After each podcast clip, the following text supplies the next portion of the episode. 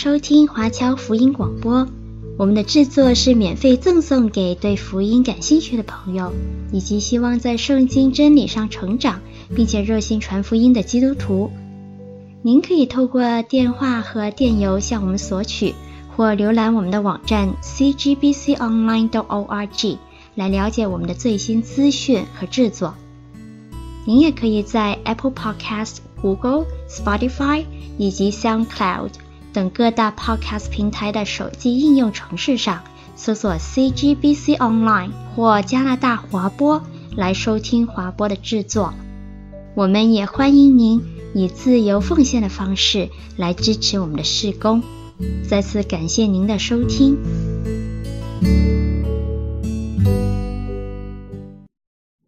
弟兄姐妹们平安。呃，我们约拿书呢来到了最后一章，这个系列这个故事的结尾。那上一次我们看到尼尼微城的悔改，那今天我们看到最后一章的内容。一般故事呢，任何的故事到最后，我们都会盼望有一个圆满的结局，对吗？如果我们家中有孩童的，我们跟他们讲童话故事，我们都会希望讲到最后。他们特别期盼的是王子和公主幸福的在一起，没有任何的童话故事告诉你王子和公主他们结婚以后婚姻的生活是怎样的，他们需不需要找婚姻的辅导啊？他们吵架了怎么办？不会的，都是希望有一个圆满的结局。那我们在经典的故事当中都会有这样的一个期待，但唯独约拿书当中的故事所留给我们的。不是一个圆满的结局，而是一个悬念。我们期望一个，我们无论是看电视剧，无论是读故事，我们期望在最后的结局，把之前的疑惑、之前的问题、之前的扣子全部都解决掉。那在这一点呢，约拿书是一个例外，这是它的特点。我们最后结尾的时候，没有看到约拿的反应。我们也更不知道约拿的结局如何，他到底明白了上帝的心意没有？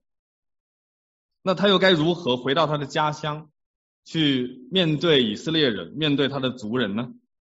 那更重要的是，他将来要如何面对这位神呢？难道他先知的生涯就此就结束了吗？但在讨论所有的这些事情之前，我们必须要先来看看。他是如何从上一章看待尼尼微城的悔改的？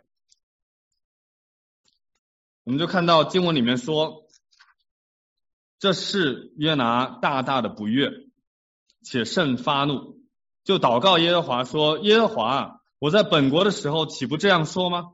我知道你是有恩典、有怜悯的神，不轻易发怒，有丰盛的慈爱，并且后悔不降所说的灾，所以我急速逃往他施去。”耶和华，现在求你取我的命吧，因为我死了比活着还好。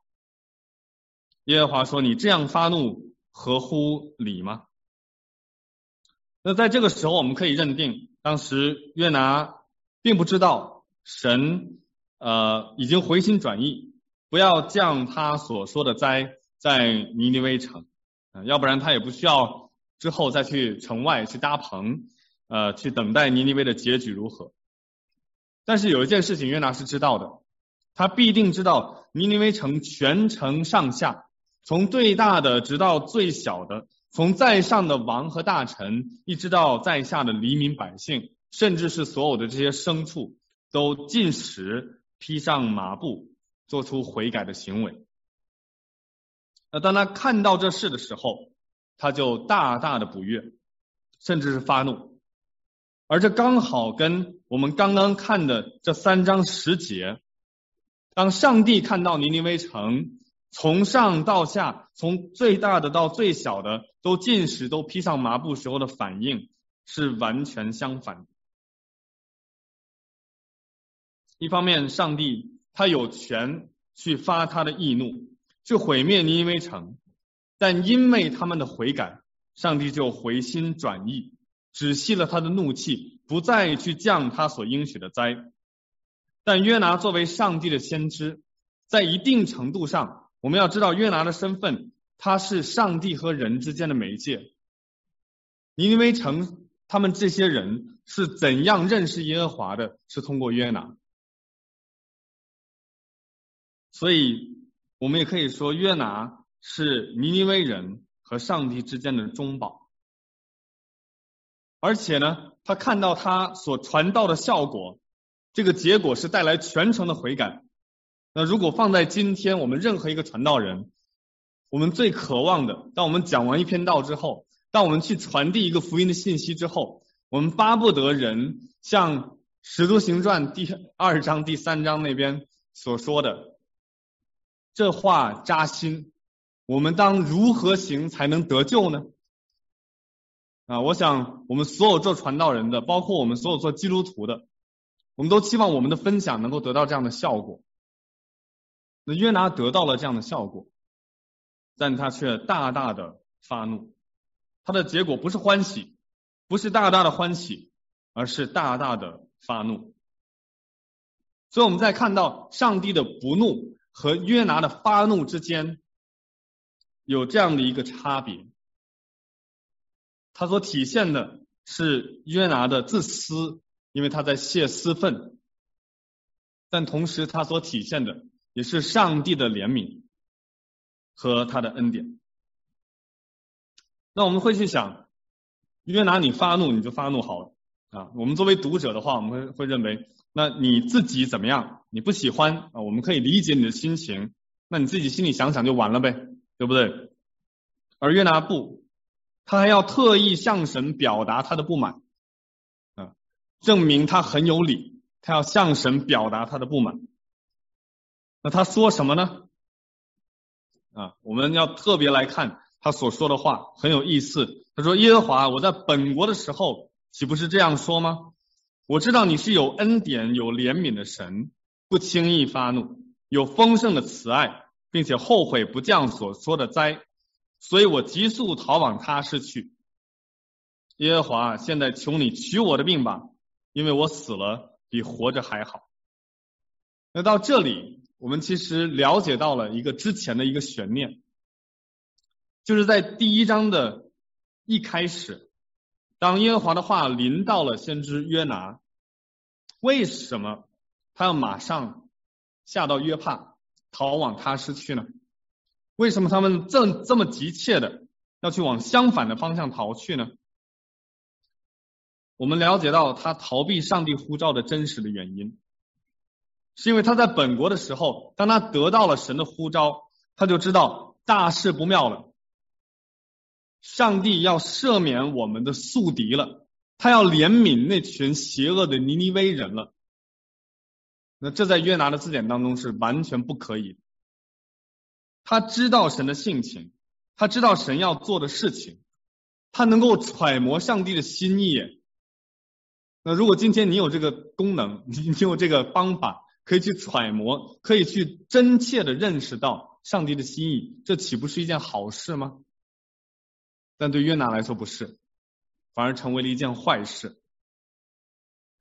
他知道神有意要赦免尼尼微人，所以他立刻起行。往相反的方向逃去。那我猜啊，如果我是约拿的话，我猜他可能是想呢，即便神最终要赦免尼尼微人，那我不管，他即使要赦免尼尼微人，但只要我永远不踏足尼尼微城，他们就没有办法听到这样的信息，也就没有办法悔改。他们只要不悔改，上帝就没有办法赦免。那这就是这个逻辑，对不对？我不去传。他们就没有办法悔改，他们没办法悔改，上帝就没办法赦免，那他们灾祸必然临到他们。那我们知道这是一个很可笑的逻辑，因为除了你约拿之外，神还可以差派别人。除了你能够传讲神的信息，难道没有别人可以传讲神的信息吗？又或者，即便没有人传讲信息，难道你以为人自己不能被感动而悔罪吗？上帝要救赎尼尼微人的方法可以有千百种，但我们看到上帝选择了一种方法，是通过约拿。上帝没有放弃使用约拿，所以真正让尼尼微人悔改的不是约拿，但是在尼尼微人悔改这件事情上面，他要用约拿作为他使用的器皿，所以他的逻辑根本就是庸人自扰。但我们也要注意，约拿这样的想法，恰恰是因为他对神有清楚的认识，他知道神的属性。那作为以色列人，所有的以色列人都知道出埃及记三十四章六到七节，神在摩西面前宣告自己属性的时候所说的话。我们可以一起来读，请耶和华在他面前宣告说：耶和华。耶和华是有怜悯、有恩典的神，不轻易发怒，并有丰盛的慈爱和诚实，为千万人存留慈爱，赦免罪孽、过犯和罪恶，万不以有罪的为无罪，必追讨他的罪，自父及子，直到三四代。那同样类似关于耶和华神的形容，关于他的慈爱和怜悯，关于他的恩典。在整个的旧约比比皆是，在以色列和耶和华的关系当中，我们看到他是屡次的赦免，他是长久的忍耐，所以任何的以色列的先知不可能不熟读这样的话，不可能不熟悉这样的内容，也不可能没有经历过上帝真实的怜悯。那即便约拿在本国他没有经历过，但就在约拿书当中，当他在海中落难的时候。在渔父当中求告神的时候，他已经很清楚上帝是怜悯的上帝，他很清楚神怜悯的特点。而恰恰奇怪的是，神的这样一个怜悯的属性，在约拿的嘴中不是一个值得称赞的，不是一个值得敬拜的，反而是一个值得诟病的缺点，成为他向上帝抱怨的理由。那我们从人的角度来讲，很好理解，人之常情嘛。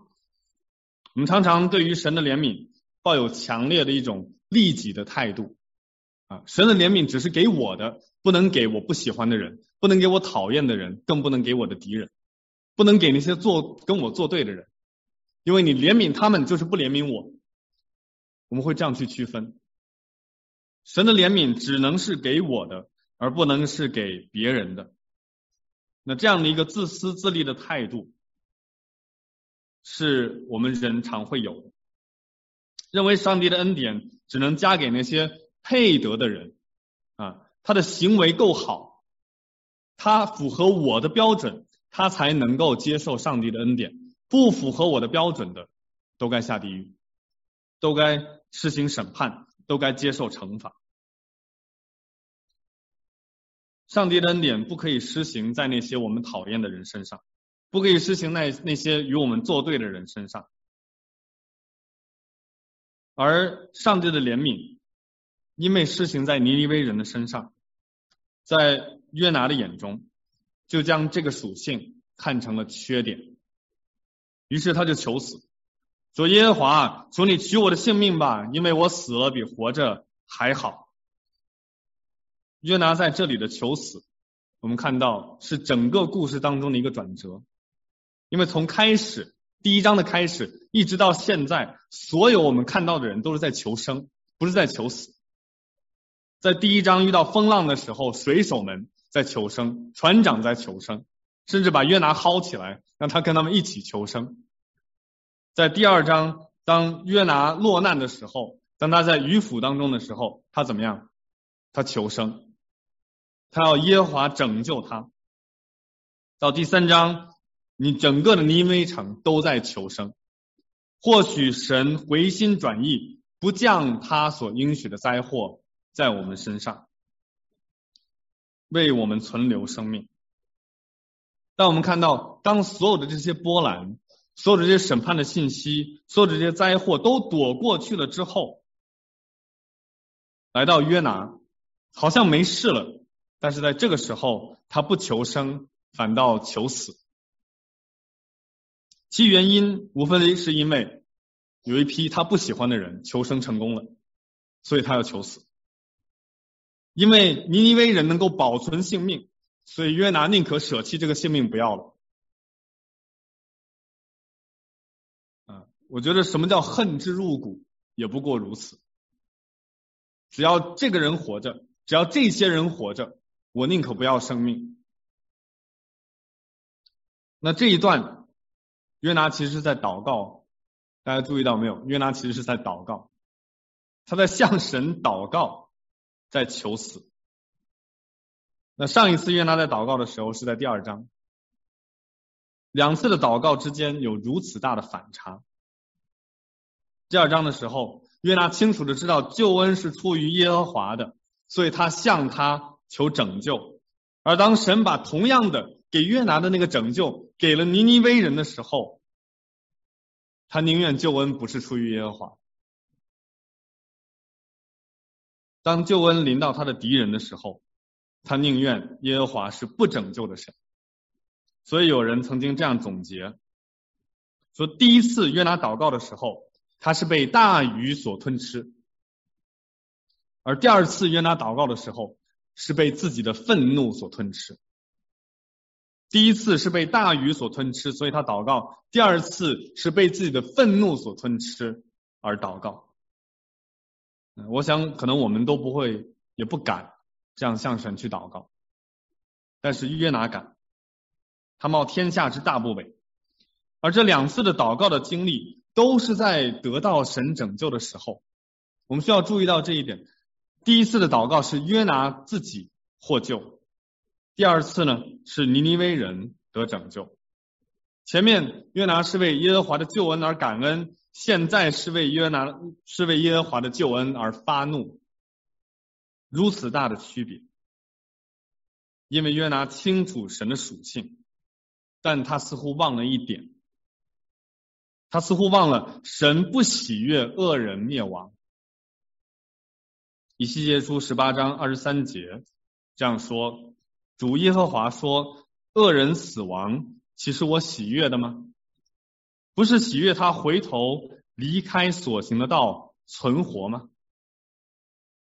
那这同样也是神的属性，所以我们看圣经不能只挑我们喜欢的，或者只把它应用在我们喜欢的场景或者人事物上。我们要知道，上帝的恩典是临到所有人的，而不是单单那些我们认为所配得的人身上。而且我们还能看到，在书中，无论是船长，无论是尼尼微王。他们所说的话，都代表呢，他们其实不知道或者不确定神是否是一位怜悯的神，所以他们悔改，他们向神祷告，只是好像揣摩一样。我们试试看这位神是不是会听祷告的神，我们试试看这位神他是不是接受我们悔改的神，我们试试看这位神他到底是不是有一位有怜悯、有慈爱的神。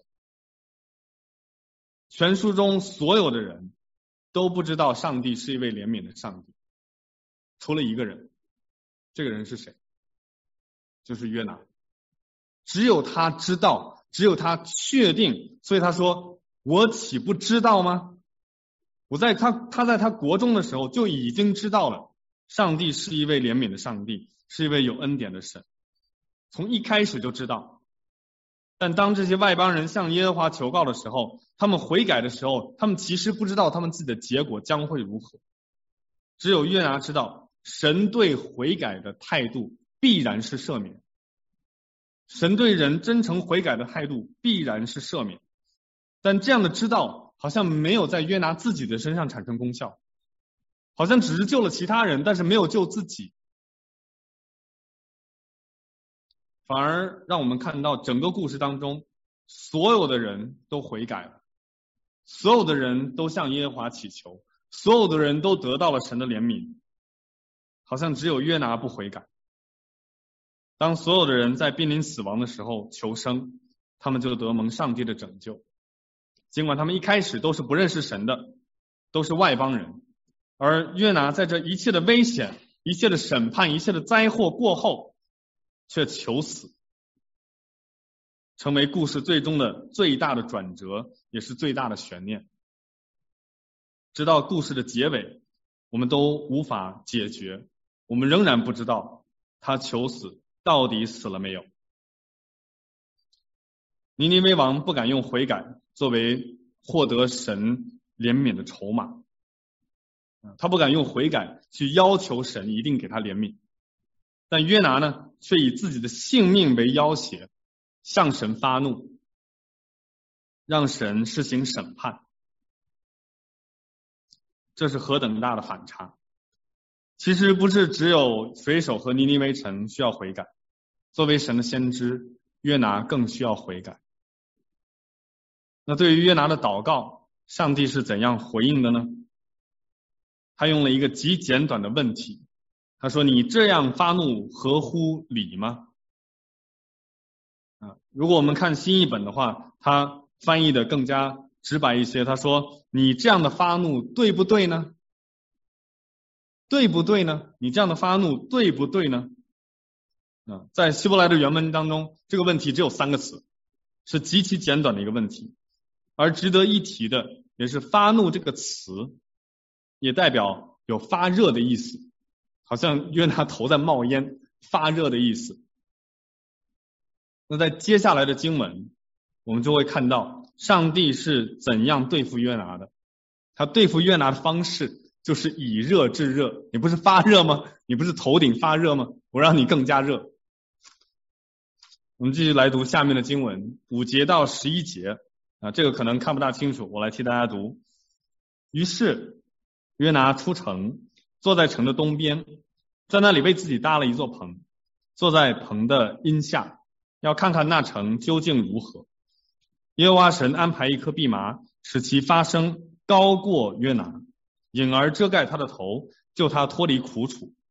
约拿因这棵蓖麻大大喜乐。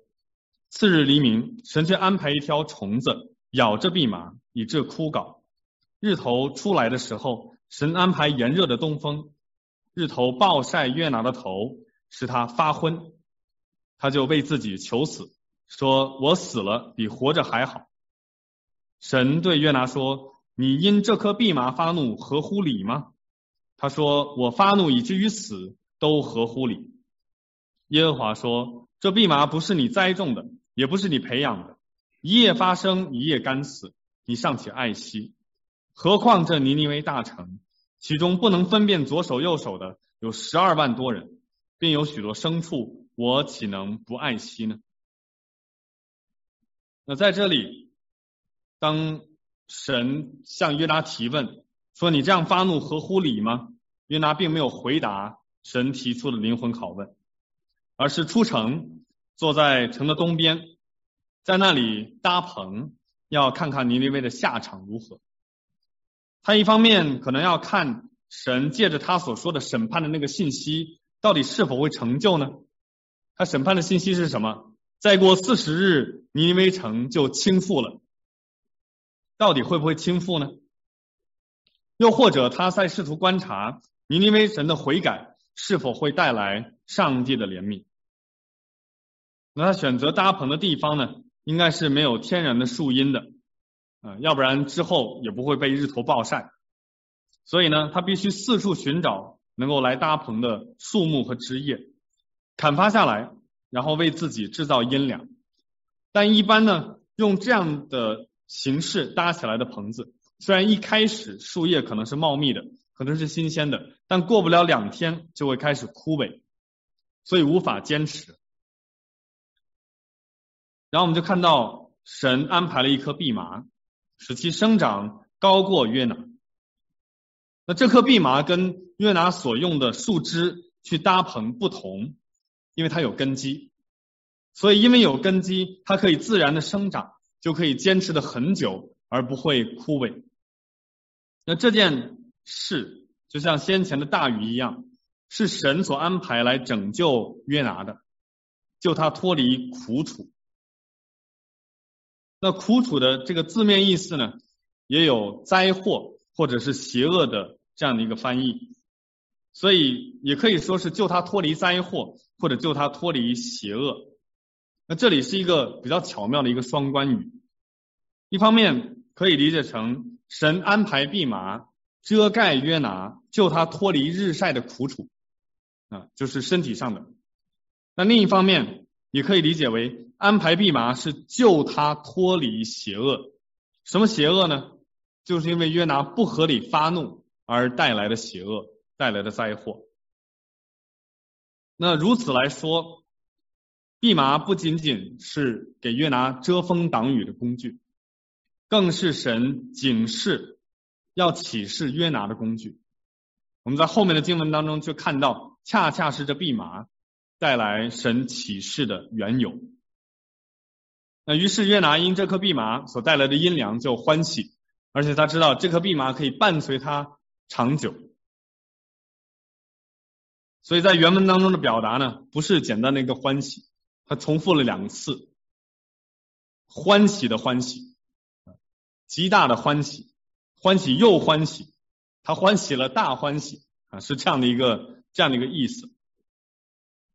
因为他所搭的棚子完全不可能为他遮蔽日晒，但这颗蓖麻可以。那我们就看到他的情绪因为这个蓖麻而有了一百八十度的转变。之前他发怒以至于死。你来取我的性命吧！但现在呢，因为一颗小小的蓖麻，他就欢喜，再欢喜。之前是愤怒再愤怒，这里是欢喜再欢喜。那这是这一章中上帝管教约拿的第一个作为，他让约拿知道，只有依靠神才有藏身之处，只有依靠神才有藏身之处，让蓖麻生长。使约拿明白，他靠自己搭的那个棚子，不过两天就会被毁了，而只有有根基的蓖麻，才能够成为他的藏身之处，而且是神安排的，不是约拿自己做的。但紧接着，好景不长，约拿的欢喜好像没有多久，次日黎明，神又安排了一条虫子咬这颗蓖麻，以致枯槁。那我们看到，在这一章第一次神出手实行拯救的工作，就是安排蓖麻。那第二次出手呢，是实行毁灭的工作，就是安排虫子去咬这颗蓖麻，把之前拯救的工作完全的摧毁。这正应了约伯所说的那句话：赏赐的是耶和华，收取的也是耶和华。耶和华的名是应当称颂的。当神施行怜悯的时候，他是神，他应当被称颂。但往往当神施行毁灭的时候，我们就似乎忘记了他是神，忘记了他也是应当被称颂的。当他降灾祸的时候，当他收取的时候，他仍然是神，是同样应当称颂的。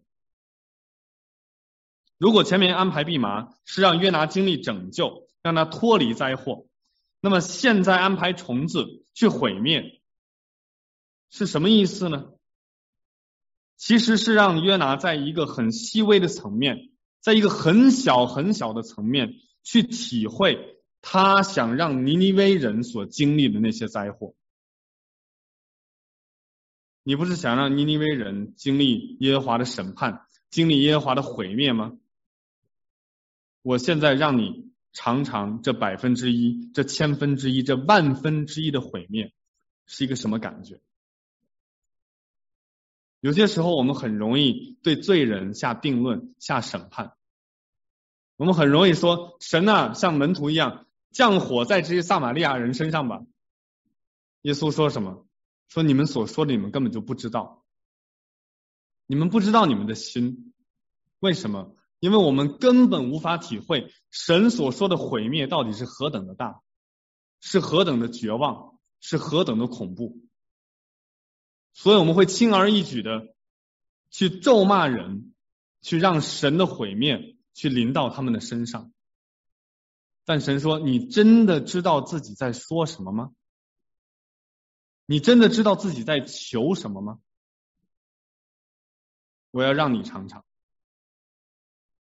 在北美这边，呃，警察呢会用这个电击，taser，大家都看过吧？在电视上是用电击去制止罪犯，然后呢，他会射出两个电极，啊，那个电极会插入到罪犯的身体，当他逃跑的时候呢，他射出去，插到那个罪犯的身上，他就被电击击中，然后就倒在地上不能动了。那在警察学院当中，无一例外的，所有的警察需要接受电击的装备，其中一个必经的过程是他们自己要接受电击。为什么？我是警察，我是好人，我为什么要接受电击呢？我想我们知道原因，就是让他不要滥用自己手中的武器，去施行审判，去施行刑罚。你自己如果没有尝尝那个滋味的话，你是不知道当你去电击别人的时候是什么滋味的。我们曾经如此轻易的就下审判，这合乎理吗？我们如此轻易的。让神将灾祸降在罪人的头上，这对不对呢？神再一次的出手，就安排虫子毁灭，让他体会尼尼微人一点点尼尼微人会经历的灾祸。那当蓖麻撤去，日头出来，神再一次出手，让炎热的东风和日头暴晒约拿的头，直到他发昏。啊，我们看之前约拿是发怒，现在是发昏，增添他的苦楚。刚刚神伸手让虫子攻击蓖麻，现在神又伸手让炎热的日头和东风攻击约拿。原本坐在城东等待上帝降灾给尼尼微城的约拿，最后发现小丑竟然是我自己。最后他发现，我要让尼尼微城领受灾祸，但最后灾祸临到的竟然是自己。于是他再一次开口，说我死了，总比活着还好。这句话似曾相识，对吗？因为就在刚刚的第三节，他因为尼尼微城获救，就说过这样的话，现在又说，但情景已然不同。上次说是因为神的拯救，这次说是因为神的毁灭。上次说是因为神拯救了不该拯救的人，这次说呢，是因为神降灾给不该受灾的人。这是约拿的想法。你拯救了不该拯救的人，你降灾给不该受灾的人。短短的时间，他的态度依然一样，但是原因变了。这是因为神改变了吗？并不是，而是因为约拿没有改变。不是因为神改变了，神是一样的，是约拿没有改变。他自始至终都自以为是，以自我为中心，并不愿意降服在神的主权之下，既不接受他的恩典，也不接受他的降灾。但他没有意识到。即便他所经历的这些苦楚，仍然是神的怜悯。上帝因为怜悯他，因为怜悯约拿，所以用了最多的行动去挽回这位一意孤行的先知。在整个的约拿书，我们看到上帝一共出手五次，五次之多，而无一例外，每一次上帝出手都是为了挽回约拿，不是为了挽回外邦人。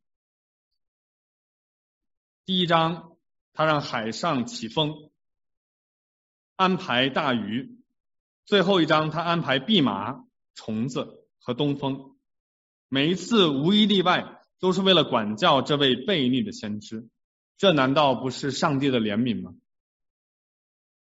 如果要是我们的话，可能遇到这样的一个刺儿头，早就放弃了。但上帝不是，因为他是怜悯的上帝。可以说，整个故事当中，上帝最大的怜悯，不是临到了水手，不是临到了船长，甚至不是临到了尼尼微城，而是临到了约拿身上。这位在我们看来，在读者看来，最不配得到上帝怜悯的人，临到了他的身上。我们在经历上帝管教的时候，我们能够体会到他的怜悯吗？往往当患难当困境、当困难发生在我们的生命当中的时候，我们岂不是埋怨吗？我们岂不是抱怨上帝的不公吗？而我们很少会想到，这可能是他怜悯的管教，他让我们所经历的试炼，其实是为了要让我们完备，毫无欠缺，让我们的忍耐可以成功的。我们只希望上帝赐福给我们，却忘记他降灾给我们的时候，恰恰也是他的怜悯，也是出于他的恩典。而我们看到，就在约拿放弃了自己，连我们作为读者都想放弃这个顽固不化的先知的时候，神依然没有放弃。当然，最后的话语权是掌握在神的手里。他要让约拿明白他的心意，认识真正的经历，他是一位有怜悯、有恩典的神。最后，耶和华说：“这蓖麻不是你栽种的，也不是你培养的，一夜发生，一夜干死，你尚且爱惜，何况这尼尼微大城？”其中不能分辨左手右手的有十二万多人，并有许多牲畜，我岂能不爱惜呢？神要约拿思想，如果他能因为爱惜蓖蓖麻而发怒以至于死，那更何况尼尼微大城里不能分辨左右手的有十二万多人，况且有诸多的牲畜，不比这一颗的蓖麻更贵重吗？其实最后神的问题完全可以这样问：你岂能不爱惜呢？他可以是质问约拿：你岂能不爱惜呢？你如果可以爱惜那个蓖麻，为什么你不能爱惜尼尼微城中这诸多的人和诸多的牲畜呢？约拿因为一颗蓖麻，既不是他栽种，也不是他培养，而且一夜发生，一夜干死，他都极其悲痛。那如果尼尼微大城要倾覆的话，如果灾祸要临到尼尼微大城，而所有的生命都被毁灭的话，那上帝岂不悲痛呢？上帝岂不怜悯呢？上帝要告诉约拿，他对尼尼微城的爱，要远高过约拿对这一颗蓖麻的爱。上帝对生命的珍惜远高过约拿对一颗蓖麻的珍惜。不能分辨左右手，很多呃解释成为是指儿童，但可能更多的在旧约的一种预表当中，分辨左右手也是代表着分辨善恶一种的道德道德能力，所以可能是指这大城内的居民。他们缺乏道德的判断能力，他们不知道好歹，不知道好坏。那神的怜悯就体现在他对尼尼微大城这些不知好歹、这些没有道德判断的人，仍然对他们的生命的珍惜。神岂是希望他们灭亡吗？神岂是希望不能分辨道德的人灭亡吗？这不是神的属性。我不知道大家在读完了约拿书之后有什么样的感想，而不断在我脑海当中出现的，就是在新约福音书当中，当几个文士和法利赛人他们问耶稣，要让耶稣显个神迹给他们看，耶稣怎么回答呢？耶稣用约拿的例子来回答。耶稣回答说：一个邪恶淫乱的时代，求看神迹，除了先知约拿的神迹以外，再也没有神迹给他们看。约拿三日三夜在大鱼肚腹中，人子也要这样三日三夜在地里头。当审判的时候，尼尼微人要起来定这世代的罪，因为尼尼微人听了约拿所传的就悔改。看哪，在这里有一人比约拿更大。尼尼微人的罪，并不比当时耶稣的时代世人的罪更大。也不比我们今天我们今天的这个时代世人的罪更大，而耶稣呢，他却是比约拿更大的那一位。他的更大体现在哪里呢？体现在他甘心顺服神的呼召。他的更大体现在他不单单是在鱼腹里面三日三夜，而是在地的府中，在坟墓里三日三夜。他的更大体现在约拿只是从鱼腹里面出来，而耶稣却是从阴间死里复活。如果尼尼微人因约拿不情愿的传道都能得到拯救的话，那更何况耶稣甘心顺服的传道，甘心顺服的拯救呢？尼尼微人得生，让约拿求死，而我们呢，是耶稣受死，让我们得生。更重要的是，约拿不能成为尼尼微人和上帝之间真正的中保，而耶稣可以。约拿不能献上自己作为赎罪祭，而耶稣可以。约拿自己还需要经历救赎，而耶稣成为了我们的救赎。这一切依然是出于怜悯的上帝，就如在马太福音第九章那里所说的。耶稣走遍各城各乡，在会堂里教训人，宣讲天国的福音，又医治各样的病症。他看见许多的人，就怜悯他们，因为他们困苦流离，如同羊没有牧人一般。于是对门徒说：“要收的庄稼多，做工的人少，所以你们当求庄稼的主打发工人出去收他的庄稼。”约拿拥有。耶稣拥有比约拿更大的身份，拥有比约拿更多的怜悯，且拥有比约拿更顺服的生命。他在十字架上为世人的罪受刑罚的时候，众人都在嗤笑，都在辱骂他，而他却说：“父啊，赦免他们，因为他们所做的，他们不晓得。”父啊，赦免他们。因为他们分不清他们的左手和右手，这就是那位怜悯的神，这就是一位怜悯的上帝。他不愿一人沉沦，乃愿人人都悔改。我们当中在座的，或者是在线上的，如果你还有不认识这位怜悯的神，不认识这位有恩典的上帝，我邀请你来认识他。他实在是有恩典、有怜悯的神。不轻易发怒，有丰盛的慈爱，并且后悔不降所说的灾。趁着还有今天，趁着还有机会，让我们悔改归向他吧。到了约拿书的最后，我们可以再设想一下，本书的作者到底是谁？在整个系列一开始的时候，我说我们其实不知道约拿书的作者是谁。但我想象，万一这本书的作者就是约拿呢？那会有什么影响呢？会有什么后果呢？如果这本书的作者就是约拿本人，那么这个结尾其实就是最好的结尾。他不需要再多说，因为约拿把写整卷书这个行为本身就当成他最真挚的悔改。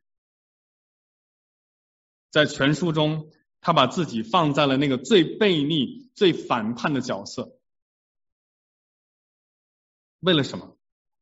为了要突出上帝是怜悯的上帝，为了要突出神是一位慈爱的神。他实在是意识到了神是有恩典、有怜悯的，是不轻易发怒、有丰盛的慈爱的，且后悔不降所说的灾的。那同时，我们要想象。他写这封书信的对象是谁呢？很可能是在他北国所侍奉的以色列民。那这样，他写这本书的目的，也是为了让还在最终、还在偶像当中的以色列民，能够同样认识到上帝是一位有怜悯的上帝，让他们速速的像尼尼微那样能够悔改，像水手那样可以离弃偶像，重新敬畏耶和华。那么这本书就会成为约拿的忏悔录，也成为对以色列的警示书。今天我们在座的基督徒，我们是否也有一个约拿在我们的心中？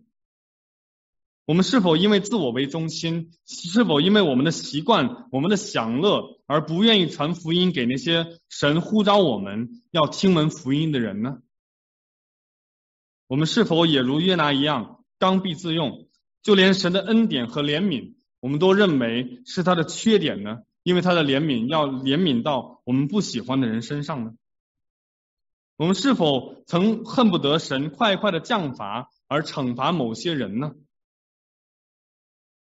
我们是否也需要悔改，来到神的面前，真正的认识他是一位有怜悯、有恩典的神。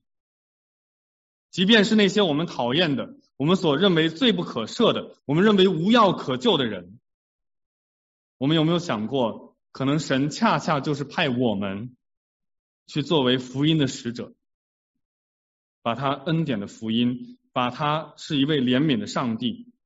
这好消息带给他们，是否神就是让我们成为那收割庄稼的工人呢？亲爱的弟兄姐妹，我们准备好了吗？让我们一同祷告。阿爸天父，我们感谢你，因为你是有怜悯、有慈爱的神，你不轻易发怒。你实在是忍耐的，你为了要让人悔改，你不愿一人沉沦，愿人人都悔改，你也不愿意恶人灭亡，反而让他们转离他们的恶行，得以存活。主，我们就为那些还不认识你的人来祈求，所以让他们有机会能够悔改归向你。主，我们更为。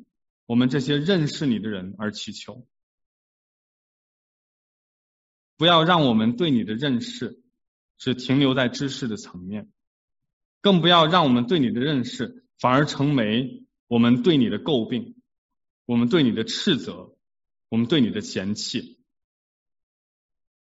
当我们认识你的怜悯的时候，求主你使用我们，差派我们去做收割庄稼的工作。无论到哪里，无论向谁，即便是我们讨厌的人，求主预备我们，预备我们的心，使我们能够甘心顺服。祷告奉主耶稣基督的名，阿门。